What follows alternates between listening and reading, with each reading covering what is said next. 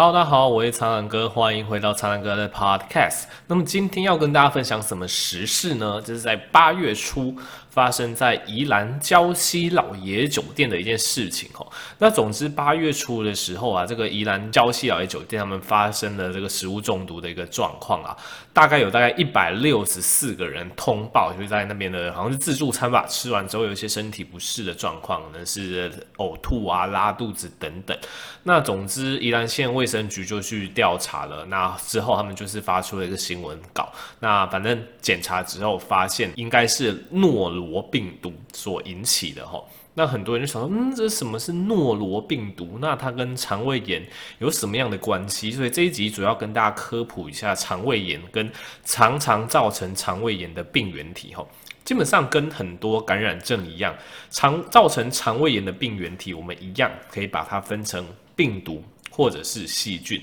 对，像我们之前也会常提到说，诶，如果你是一个病毒感染的话，大部分病毒感染会自己好。那如果是细菌感染，就可能会需要用到抗生素。那在肠胃炎的这个状况下，一样哦。那造成肠胃炎的病毒有哪些呢？基本上，其实大家有听过的应该不多。最有名的会造成肠胃炎的病毒，基本上就两只，一只叫做轮状病毒，第二只叫做诺罗病毒。对，我相信大家可能经过一段时间，每隔一段时间新闻就可能会听到这两只病毒的大名这样子。那不管是轮状病毒还是诺罗病毒，它造成的症状都是类似。简单来说就是上吐下泻，那这两只它还是有一点点区分。第一个轮状病毒，它相对的它的毒性是比较小的，呃，再加上其实现在小朋友啊多少都会吃一些自费的轮状病毒疫苗，所以现在你说轮状病毒造成这种家庭或是餐厅的群聚，它的案例相对来讲稍微少一点点，因为它毒性没有那么强。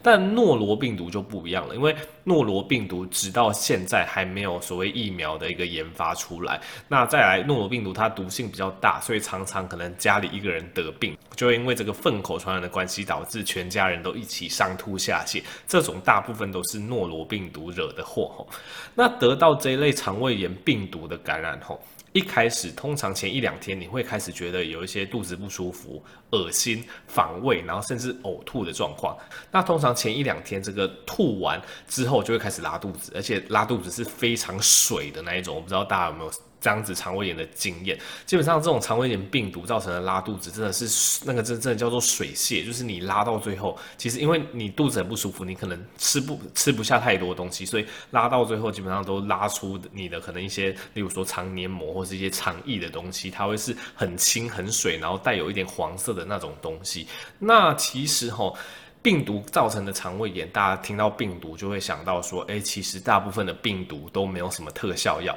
那肠胃炎的这两只病毒，不管是轮状病毒还是诺罗病毒一样，它们都没有什么特效药。所以其实，在医学上都是所谓的支持性疗法。大家不要小看这个肠胃炎的支持性疗法哦。如果你是比较大，如果你已经是呃青壮年之后，你得这个肠胃炎，顶多就是拉吐个几天，拉个几天，你适时补充水分，你自己会慢慢康复。但是这个严重的肠胃炎对小朋友来讲，其实还蛮致命的，因为大家知道小朋友他们非常容易脱水，而且小朋友他们不了解脱水要补充水分的这个重要性，常常他们又吐又拉之后，完全就是没办法进食，连水都没办法喝，他们就会处于非常严重的脱水状态。那严重的脱水。是有可能会致命的，所以其实肠胃炎在小朋友的影响上是比大人还要大的。很多就是肠胃炎非常严重，又吐又拉的小朋友，常常都会需要来医院。我们评估之后，真的严重脱水，是有可能会需要打点滴，甚至住院的哈。因为他们身体真的是太缺水，继续拖下去，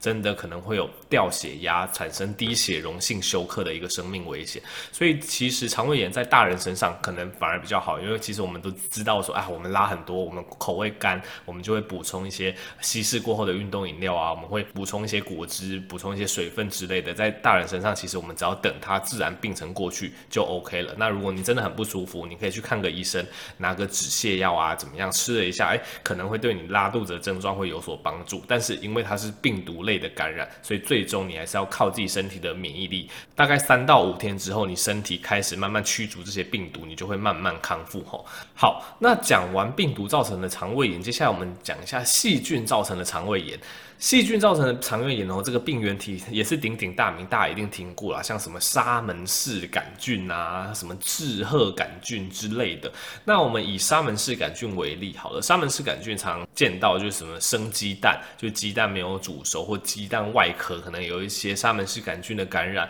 那你在处理这个蛋的过程中，又没有非常注意安全卫生，那结果吃下去之后就造成这个沙门氏杆菌的一个肠胃炎这样子。那这个细菌造成的肠胃炎吼，它常常跟病毒造成肠胃炎，它的表现不太一样。虽然说都是肠胃炎，但是细菌造成的肠胃炎吼，其实大部分的状况下呕吐不会那么严重，大部分状况还是就是一直拉肚子，拉肚子，少量少量的拉肚子，而且在更严重一点点的感染吼，你甚至会看到这拉出来的东西有一些血丝啊，有一些黏液的东西，这种我们会比较怀疑是细菌造成的肠胃炎。那细菌造成的肠胃炎其实症状可轻可重啦。如果是细菌造成的肠胃炎，其实在刚发病初期症状不严重的状况下，未必要使用抗生素。对，因为大家知道我们肠道内有自己的免疫力，而且随着你补充水分、补充一些清淡的食物，你在拉肚子的过程中，自然会慢慢的把这些病菌给排除掉。但是如果细菌的性的肠胃炎，例如说你已经发烧超过三天以上，那如果你有接受一些抽血的检查，发现指数偏高还是怎么样，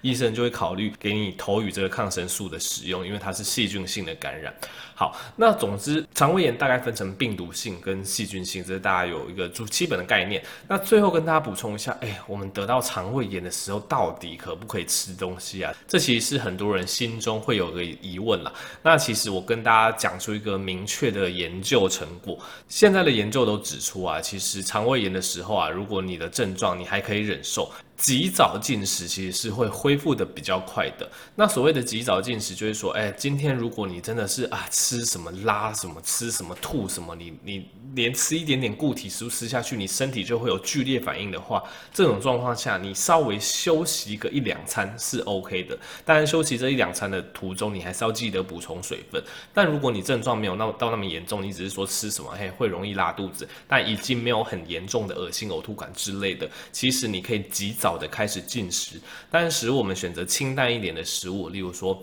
呃，米饭啊，吐司啊，或者是总之不要选那种太高纤维的食物，太高纤维的食物，例如说蔬菜、梨子这些本来就不好消化，因为大家想想一下就知道，其实蔬菜啊、蔬果这一类，它平常是促进你消化用的嘛，让你排便比较顺畅。那、你现在排便都已经那么顺畅了，你都已经拉成这个样子，你还吃什么水果、吃什么蔬菜，你就是拉得更严重而已。所以在肠胃炎的急性期，及早开始进食的话，建议你选择好消化的食物，就是淀粉类的食物。Sul. 不要太油，不要太甜之类的。那这一类比较清淡的食物吃下去，它其实除了让你可以获得更多营养素之外，那研究也指出，这样子及早进食对于你病原体的这个排除跟你整体的恢复是会有帮助的哈。所以这边就是跟大家破解一个迷思，并不是说肠胃炎的时候我们就是要尽量不吃东西让肠胃恢复，不，只要你的症状你是可以忍受的，没有说呕吐、恶心的太厉害，及早恢复进食。但我们从清淡的食物开始，对你整体肠胃炎的恢复是有帮助的吼。